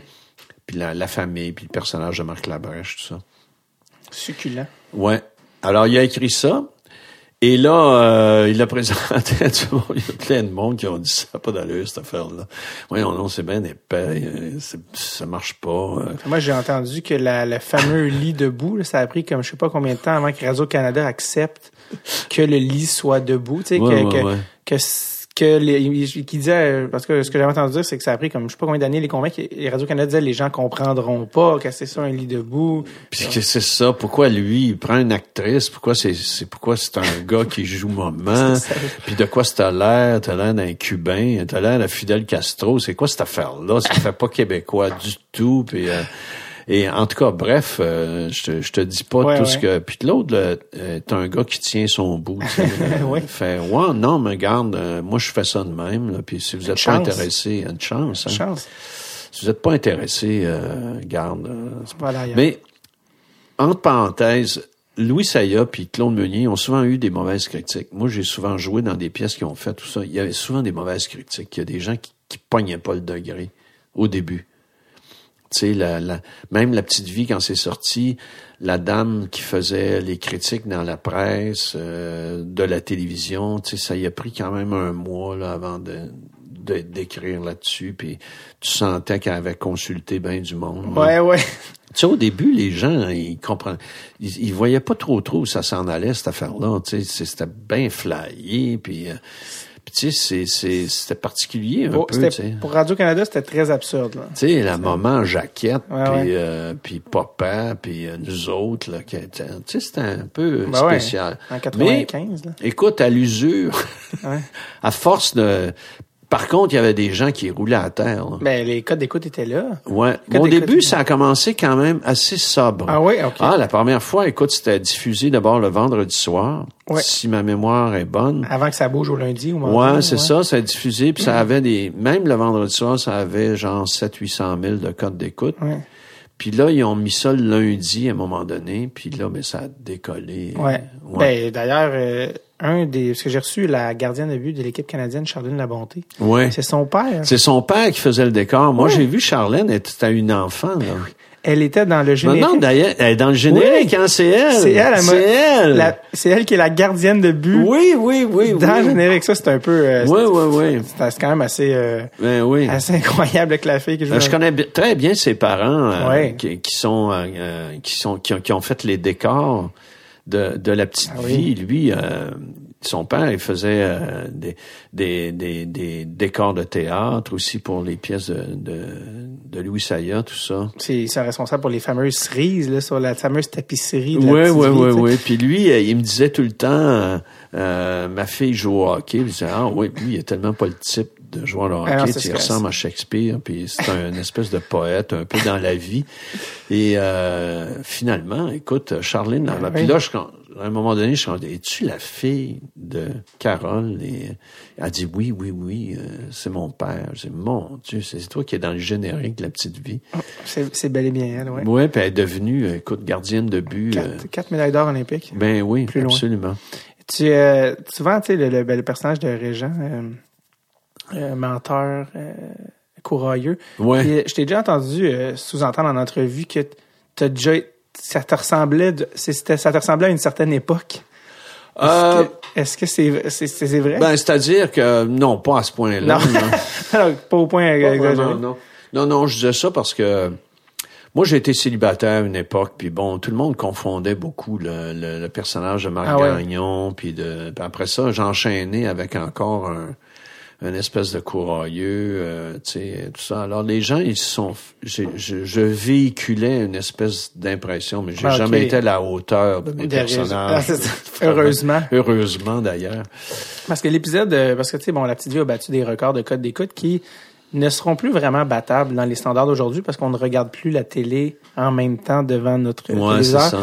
Et c'est l'épisode, je sais pas si c'est ça, c'est l'épisode précisément, l'épisode intitulé Ré- Régent reçoit en novembre 95 qui a le record avec 4, 4 millions 4 millions 98 000 téléspectateurs. Ah ouais. Ça, c'est l'épisode Régent reçoit, donc c'est clairement euh, ça Ouais, ouais, ouais, ton truc. Et euh, ce regard-là n'est toujours pas battu à ce jour parce que bon, Ça sera je- jamais non, battu ça sera jamais parce que les mœurs sont changées. Exactement, mais 4 millions. Je me souviens, je l'ai dit à mon père, ce, ce record-là, puis il m'a dit tu te trompes. Tellement qu'il disait tu as dû mal lire parce que Mais je me rappelle qu'il y avait eu un épisode qui faisait 4 millions. Je me rapp- je, je, je- je savais pas que c'était celui-là. Ouais. Mais euh, mais non, mais la façon de regarder la télévision, de toute façon, a Ah, complètement changé, maintenant. euh, vraiment. alors, mais je, je non, je savais que ça avait ça avait eu. Écoute, la, la dernière euh, de la petite vie euh, avait été diffusée au théâtre Saint-Denis. En même temps que ça passait à la télévision, Wow. puis c'était plein. Écoute, le Grand Saint-Denis, puis tout ça, puis c'était c'était fou la petite. Vraiment. C'est c'est devenu euh, assez incroyable. Ouais. Je vais enchaîner avec euh, les boys. Euh, Ouais. T'en as fait des affaires, hein? Ben Euh, dans cette époque-là, j'en ai fait pas mal. Ouais. Ah ouais, c'est ça. Euh, les boys, euh, encore une fois, tu sais, toi, toi, tu jouais-tu dans les ligues de garage à l'époque? T'étais toi-même? Ouais, hein? je jouais dans des ligues. J'ai toujours joué au hockey Ouais. dans des ligues de garage à peu près jusqu'à il y a 5-6 ans où je me suis fait mal, puis là j'ai arrêté parce que je- j'avais peur de me faire mal, puis écoute, je suis quand même 60 rendu un âge. 60 quelques, ouais, Ouais, puis je jouais avec des gars plus jeunes. Ça, ça, ça, souvent, ça crée des C'est un clashs. peu l'erreur. C'était peu mon erreur. Ça fait mal à plusieurs niveaux. Ouais, ouais, ouais. Je m'étais fait mal un genou, puis je tournais le lendemain, puis en tout cas, j'ai été dans la marde un peu, puis euh, le producteur a pas aimé ça, puis là, je Regarde, je vais arrêter ça. Puis les bandes commençaient à arriver un peu vite, là. je me suis dit, avant de vraiment me casser un pied ou... Ouais, je comprends. tu faire une grosse blessure, puis... euh, Quand t'as reçu le, le, le- ça, encore une fois, Louis Saya, impliqué dans les boys, quand t'as reçu ça, euh, c'était-tu, le rôle a-t-il, a-t-il été écrit pour toi? Puis c'était comme, c'était clair? Non, pas du tout. Non, c'était pas ça. Écoute, euh, moi, je, au départ, il m'avait offert le rôle que Patrick Huard a fait. Oh! Ben. Et, euh, et moi, je, je- quand j'ai, j'ai, ça m'intéressait pas pas en tout de faire ça, les boys. Euh, J'étais trop occupé. écoute, puis faire une histoire courte. euh, le premier scénario, euh, je trouvais pas ça bon, ben ben. euh, puis Louis m'appelle, puis il dit garde, on va travailler là-dessus, on va faire des choses. Puis je dis garde, Louis, je suis pris, je ne sais pas, puis euh, etc. Puis là, au bout de plusieurs, écoute, ça a pris presque trois semaines, un mois. Puis là, j'ai compris que euh, Louis, si je disais pas oui, euh, ça le mettait dans le trouble. Dans le sens que le, producteur est allé le chercher, puis il a dit Tu vas m'amener Messier, tu vas m'amener Côté, tu vas m'amener parce que c'est tout du monde qu'on travaillait avec Louis. Puis là, Louis me dit Écoute, garde, on va travailler, puis arrête de têter, puis euh, j'ai, comment- besoin, j'ai besoin de toi. Ouais, j'ai besoin de toi, puis ça. Je dis Ah, ok, là, je, là, j'ai comme allumé. Là, puis là, j'ai dit, écoute, il y a un personnage qui s'appelle Bob qui est quasiment pas là, là. Il m'avait dit euh, pour jouer l'agent d'immeuble. Ouais, mais j'ai dit, il me semble que j'ai déjà fait ça. C'était à refaire, je pense que j'aurais joué l'agent d'immeuble, en tout cas. Le personnage de... Ben, Mais euh, j'ai dit non, il me semble que j'ai déjà fait ça. C'est trop comme ce que j'ai fait, la- l'agent immobilier. Mais j'ai dit un personnage qui s'appelle Bob, qui, qui est très discret. Ils ont peut développer ça, euh, développer un producteur de, de vidéos cheap, là, qui est euh, une espèce de, de personnage. Euh, des gars qu'on qu'on croisait des fois. euh. fait que euh, il a dit OK, OK. euh, fait que là, il a développé ça. Puis là, j'ai commencé à travailler là-dessus avec Louis, puis euh, finalement on a tourné. Puis quand on a tourné, euh, vraiment, j'ai bien aimé ça. J'ai trouvé ça bien fun. Il y avait une bonne gang de gars. Les premiers euh, films, Mhm. c'était vraiment extraordinaire. Il y avait un esprit aussi dans la gang qui était extraordinaire. Très, très, très euh. Puis tu sais, euh, tout le monde travaillait pour tout le monde.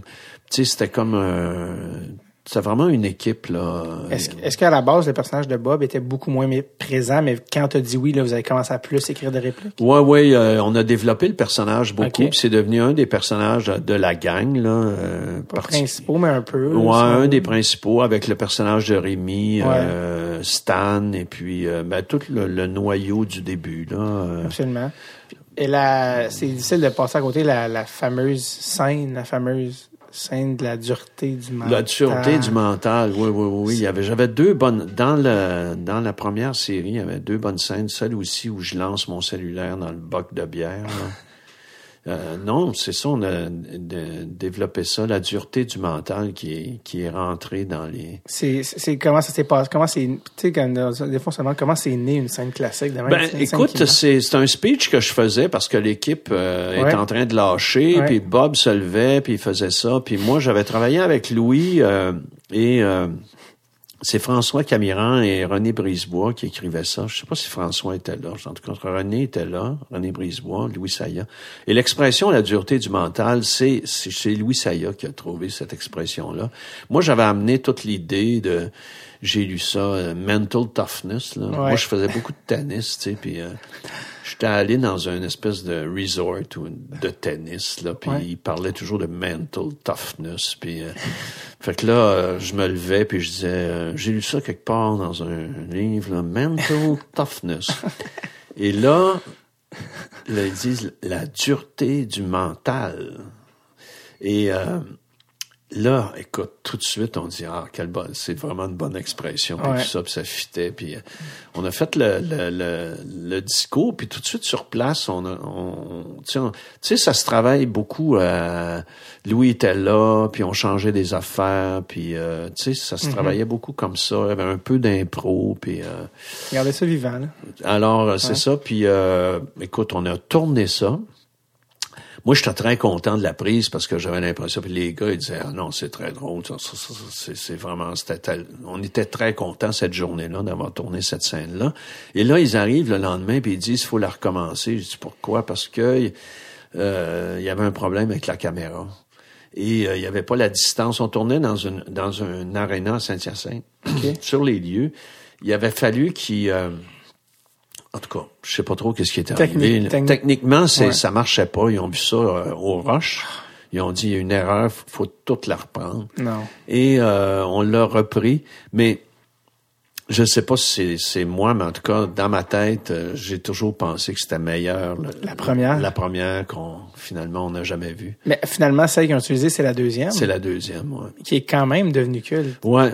Mais est-ce que, est-ce qu'en la tournant, tu te dis, on a une, on a, on a de quoi, là, on a une scène qui va. Non, je pensais dire, pas ça. Ben, je pensais que c'était une bonne scène Mais drôle de comédie, là. Ouais.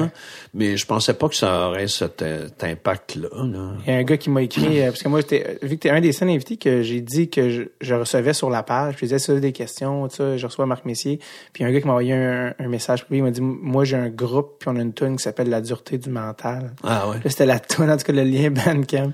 En tout cas, bref, ça a vraiment, il y a quelque chose qui a marqué là, l'imaginaire collectif. Ouais, là. ouais, absolument. C'est une expression qui a été reprise, euh, je sais pas combien de fois par des journalistes sportifs aussi, puis par, le mental, le mental. Puis là, je dans la chambre, il y avait des plans sur chaque gars, puis je disais, c'est pas le mental qui manque ici. Euh, Non, C'était très drôle. Les Boys, c'est devenu un moment donné, une- il y a eu le, le premier film, gros hit, deuxième film en France, gros hit aussi, le deuxième film. Il y a eu plusieurs films, il y a eu la série. Est-ce qu'à un moment donné, t'as trou- tu t'as trouvé que le, citron est un petit peu pressé? ouais, là, il y a eu quelques séries de trop, là, parce qu'à un moment donné aussi, ça a été vendu en série à Radio-Canada. On a Oui. fait des, des téléséries. Ouais. Puis là, ça s'est, non, à un moment donné, c'était comme trop euh, dilué, là. C'est devenu, euh, c'est devenu une caricature de ce que c'était. Ouais, c'est ça, je comprends. Alors, euh, ouais, mais ça, qu'est-ce que Euh. tu veux? Moi, j'avais décidé d'arrêter après le troisième film. Ah ouais? Ouais. Qu'est-ce qui s'est passé? Et le producteur euh, m'a harcelé. euh, puis là, j'ai fini par lâcher. Puis il disait, ah, OK, je vais tourner une journée ou deux. Ouais. Mais euh, c'est ça. Mais ce qui, ce qui c'est parce qu'il y avait, on avait beaucoup de plaisir à travailler ensemble. C'est surtout ça, moi, qui me motivait aussi beaucoup. Parce que puis on, on se disait, euh, tu sais, c'était très créatif au début. Là. Il y avait beaucoup de créativité là-dedans, puis tout le monde ensemble. Puis euh, on est devenu pas mal de chum toute la gang. On avait vraiment beaucoup de plaisir à travailler ensemble. Mais pas juste un plaisir rah, rah, rah, là un plaisir de création, euh, de faire de la comédie. Puis on est tous des maniaques de la comédie, puis on aime ça. Puis, euh, Il y avait un All-Star Cast aussi, il faut le dire. c'est rare que des gens, un peu comme la petite vie, des espèces d'alignement d'étoiles, de, de talent, de créativité, de timing, de plein de choses. Là, il y a eu un moment pour les boys, il y a eu un, bon moment. là. Puis à un moment donné, ça s'est un peu dégradé parce que c'est ça, ça, ça a comme duré trop longtemps. Tirer la sauce. Mais vous êtes allé même, vous étiez devenu une comme un, justement une genre de confrérie d'une vraie équipe de hockey. Vous êtes, même le voyage en France. Ouais, ouais, ouais, ouais. ouais. Quand même, euh, vous êtes vraiment allé en Europe, tourner. Ouais. On est allé tourner en Europe. Je pense que c'est la deuxième, la deuxième, le deuxième film qui se passait en Europe. Film, ça, ça a été extraordinaire aussi. Tu sais, euh, ça marchait fort les, les, les boys. Il y a un moment donné, il y avait des moyens de tourner aussi. Puis, euh, mm-hmm. tu sais, c'était, c'était très. Euh, motivant et tout ça. De tous tes personnages, tu sais, ça, ça fait impressionnant. On parle de, il y a eu, on passe la petite vie, les brous, les ça. C'est quel personnage qu'on te parle le plus souvent? C'est pas mal, euh, ça dépend. Euh, le personnage de Lancé Compte a marqué beaucoup. Euh, la hmm. petite vie aussi, écoute, parce que la petite vie, c'est ça passe continuellement. C'est ça, ça arrête jamais. Ça arrête jamais. ma, ma, mère, mes parents habitaient en Arabie Saoudite, puis ma mère, elle m'avait dit, j'avais jamais regardé ça vraiment la petite vie, tu sais, mais là, ça passe à TV5, puis tu sais, je te parle 15 ans, 20 ans après, après les diffusions originales, tu sais. Ah, on dit c'est drôle la petite vie. C'est, c'est, c'est, ça passe en Europe, ça Ah oui, ça passe continuellement à Radio-Canada depuis, écoute, ça fait quand même 20, presque 20 ans qu'on a fini. C'était de 93 à 98, ça se peut euh, 93, 80, jusqu'en, jusqu'en 2000. il y a eu des spéciaux. Ouais. Mais la série elle-même, je pense c'était jusqu'en 98, 99, je pense. Puis après ça, il y a eu des petits événements, le bug de l'an 2000. Ouais. Euh, des trucs comme ça, mais. Ça aussi, quand même. La petite vie s'est arrêtée à temps. La, série est vraiment arrêtée à temps. Ce qui n'est pas, à mon avis, ce qui n'a pas été le cas des Boys. Garder l'essence intacte. Oui, exactement. Euh, je, je, vais juste terminer avec, euh, avant de, te laisser aller, tu as fait un film avec Meunier qui s'appelle Le Grand Départ. Oui. Puis je trouvais ça intéressant euh, parce que toi, as même, toi-même, euh, tu as eu, je pense que tu as eu des, as eu des enfants d'union séparées.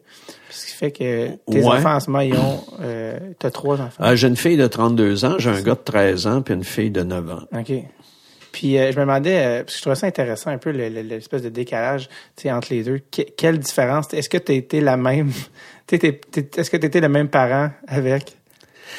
Ben, j'ai été un parent très différent parce que moi, je, j'ai, je me suis, enfin, fait une histoire courte, je me suis séparé quand même. Ma fille avait genre deux ans, là. Mm-hmm. Et donc, j'ai été parent, euh, euh, parent, comment est-ce qu'on dit ça? Parent célibataire. Si on, monoparental qui dit. Monoparental, voilà, c'est le mot que je cherchais. Pendant presque tout le temps avec ma fille qui s'appelle Gabrielle. Donc, euh, j'ai beaucoup connu une relation, euh, trois jours par semaine, avec seul avec ma fille la plupart du temps. Et euh, puis on a eu beaucoup de plaisir, ça a été, ça s'est super bien passé. Écoute, j'en parle avec elle maintenant que c'est une adulte, puis elle, a, un bon souvenir de ça. Euh. mieux que mieux que Marc Gagnon et sa fille. Oui, oui, oui, oui, pas vraiment de comparaison. c'est pas pour me vanter, mais je suis quand même plus subtil que Marc Gagnon. Et euh, et euh, c'est ça. Après ça, euh, bon, écoute, euh, j'ai fait ma vie avec une autre femme, et puis la question s'est posée est-ce qu'on va avoir des enfants, puis tout ça. Puis on a eu deux enfants après. Parce que là, tu étais rendu, tu avais quel âge quand tu as, eu Écoute, moi j'ai eu des enfants tard. Le, mon premier enfant, j'avais 36 ans. OK. Et après ça, j'ai eu mon gars, j'avais 55 ans, et ma fille, j'avais 60 ans. Et euh, c'est quand même assez particulier, là. comment tu sais, c'est quoi le feeling de faire comme j'ai 60 ans puis t'as un bébé dans les bras, Oh, ça, écoute, euh, j'ai trouvé ça plus facile euh, à 60 ans sur certains points de vue. Ah en fait, j'ai trouvé, je trouve la paternité, mais je, garde, on s'entend s'il y en a qui écoutent, là, je conseille pas nécessairement ça à tout le monde. Je pense que c'est plus facile de faire des enfants quand on a 30, 40 ans, je pense. Mais tu sais, c'est des cas particuliers, ça, ah dépend de chacun, puis ça dépend comment ça se passe dans ta vie. Mm-hmm. Mais moi, à 55 ans, j'avais plus de temps. Puis à 60 ans, j'ai vraiment plus de temps que j'en avais quand j'étais dans trentaine. Tu sais, j'étais trentaine et quarantaine, entre 30 et 50, moi, c'est vraiment comme une longue fin de semaine. Tu sais, ça s'est passé vraiment vite. Là. Puis j'ai été très pris, puis tout ça. Je faisais des tournées avec Brou, on jouait, euh, ça avait aucun bon sens comme on jouait, puis je tournais en même temps, puis... Tu sais, j'étais beaucoup moins. En fait, quand je me suis séparé, ça a aidé un peu euh, ma relation avec ma fille parce que j'ai mis euh, trois jours de, de, dans mon horaire où je suis pas disponible. Samedi, dimanche, je suis pas disponible. Je suis avec ma fille qui arrivait le vendredi soir, puis j'étais avec elle. Je jouais des fois au théâtre le soir. Mais tu sais, je la faisais garder, mais j'étais là. Tu sais, ça m'a aidé à avoir du temps, en fait, pour elle. Et euh, mais quand je, après ça, avec mes autres enfants, j'étais beaucoup plus libre. On jouait moins brou, puis bon, euh, tu sais, j'étais plus... Est-ce euh, que d'avoir des jeunes enfants plus vieux, ça te garde jeune ou ça te fait sentir Est-ce que tu te sens plus vieux des fois ou tu te fais non, Colin, ça, ça me Ben, je pense que si on. Je pense que ça garde jeune dans le sens que tu participes à des affaires de jeunes. Mm-hmm. Euh, on n'a pas idée comment c'est différent d'une génération à l'autre. Juste la génération de ta fille à maintenant. Ah, ça n'a pas de bon sens. Là. Écoute, euh, pas de, ça, pas de, pas de d'arachide dans les collations. Pas de... Ah, tout est beaucoup plus différent. Euh, tout le monde travaille maintenant, c'est beaucoup de services de garde, c'est beaucoup... Euh, tu sais, les enfants sont élevés différemment maintenant qu'il y a 25 ans, tu sais, ça, c'est très différent. Les parents sont différents, en fait, aussi. Mm-hmm. Et puis, les écoles sont différentes, euh, l'approche, écoute, moi, j'ai fait, bon, euh, des devoirs avec ma fille qui a 32 ans, puis là, j'en fais avec ma fille qui a 9 ans, puis... Écoute, c'est mêlant, là. Tu sais comment est-ce qu'ils font les mathématiques maintenant. c'est la même chose. Tu gardes, euh, je sais compter quand même. Mais, c'est très, très différent. L'approche est différente, puis c'est toujours de mieux en mieux, là. C'est toujours plus intelligent, en fait. C'est ça qui est, c'est ça qui est rassurant. C'est ça. T'es pas du genre, reste mieux dans le temps. Non, non, non, non. Je trouve que c'est carrément mieux. Euh, Puis tout s'est amélioré vraiment là. Tu sais, les cours qu'ils donnent. Puis euh, tu sais, c'est beaucoup plus large. Le Québec a changé. Tu sais, avec, les années. Euh, garde. Tu sais, c'est complètement différent. C'est multiculturel, ce qui n'était pas le cas. Je parle même pas de ma génération qui était uni blanc Canadien-français. Canadien-français, euh, même pas québécois, canadien-français. Euh, tu sais, c'est complètement différent maintenant aussi. Vraiment. Euh, je vais te laisser aller. C'est, euh, mon Dieu, je t'ai assez pris de, de temps. Mais merci, merci beaucoup. Et puis, écoute, ça me fait plaisir. là, c'est, je veux dire, t'approches 70 ans, Brou achève, c'est la, la, retraite, non? Ça se peut-tu Non, non, non, non, non, non. je vais jouer le rôle probablement un des rôles les plus importants sur scène l'automne prochain. Oh. La mort d'un commis voyageur, une pièce d'Arthur Miller. Oui un, classique américain. Je vais jouer ça au Théâtre du Rideau Vert à partir du mois d'octobre. Non, moi, euh, non, non, pas du tout. Je pense pas à la, à la retraite. Euh, non, mais je suis dans, j'adore là où je suis présentement parce que je, me sens, j'ai la chance d'être en santé, là, puis je me sens en, pleine énergie, puis euh, je, je, peux faire pas mal ce que je vais là où mon plaisir me guide. Tu sais, euh, si je peux très bien être quatre mois sans travailler, pas avoir aucun problème, aucune anxiété par rapport à ça. Euh, et ce qui n'était pas le cas quand j'avais, mettons, 38 ans, tu sais, ou 40 ans. Ou, Fallait que ça gonne. Ouais, puis c'est ça. Puis j'ai non, non, je... je, cool. mort, d'un commis voyageur. Sûrement qu'en plus, l'épisode va sortir à l'automne, donc c'est un parfait, parfait ouais, timing. Puis, euh, si euh, Ça, ça va être sur scène, ça. Ouais, exact. Au théâtre. Au théâtre du Rideau Vert. Euh, ouais, ouais, c'est une grosse affaire, mais j'ai bien hâte parce que c'est un vraiment, vraiment un beau rôle. Là. Vraiment? Ouais. C'est surtout de revenir à la scène, puis de... Ouais. Pas dans... Finir Brou, puis de rester dans la scène, de faire autre chose. Ben, je t'avoue que j'aurais peut-être pris un break sur scène après Brou, là. Ben, mais, mais comme cette proposition-là est arrivée, tu peux pas dire non à ça, mais euh, après ça, probablement, je vais prendre un petit break de, sur la scène. Parfait. Je te, euh, je te recontacte si euh, ils veulent faire les Boys neufs. Ah! ça me surprendrait. Merci, Marc. Ça me fait plaisir, David.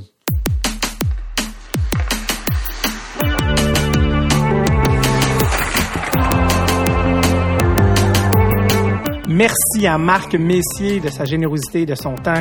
Il est exactement comme euh, je m'attendais à ce qu'il soit, c'est-à-dire absolument euh, gentil et adorable. Merci à Marc.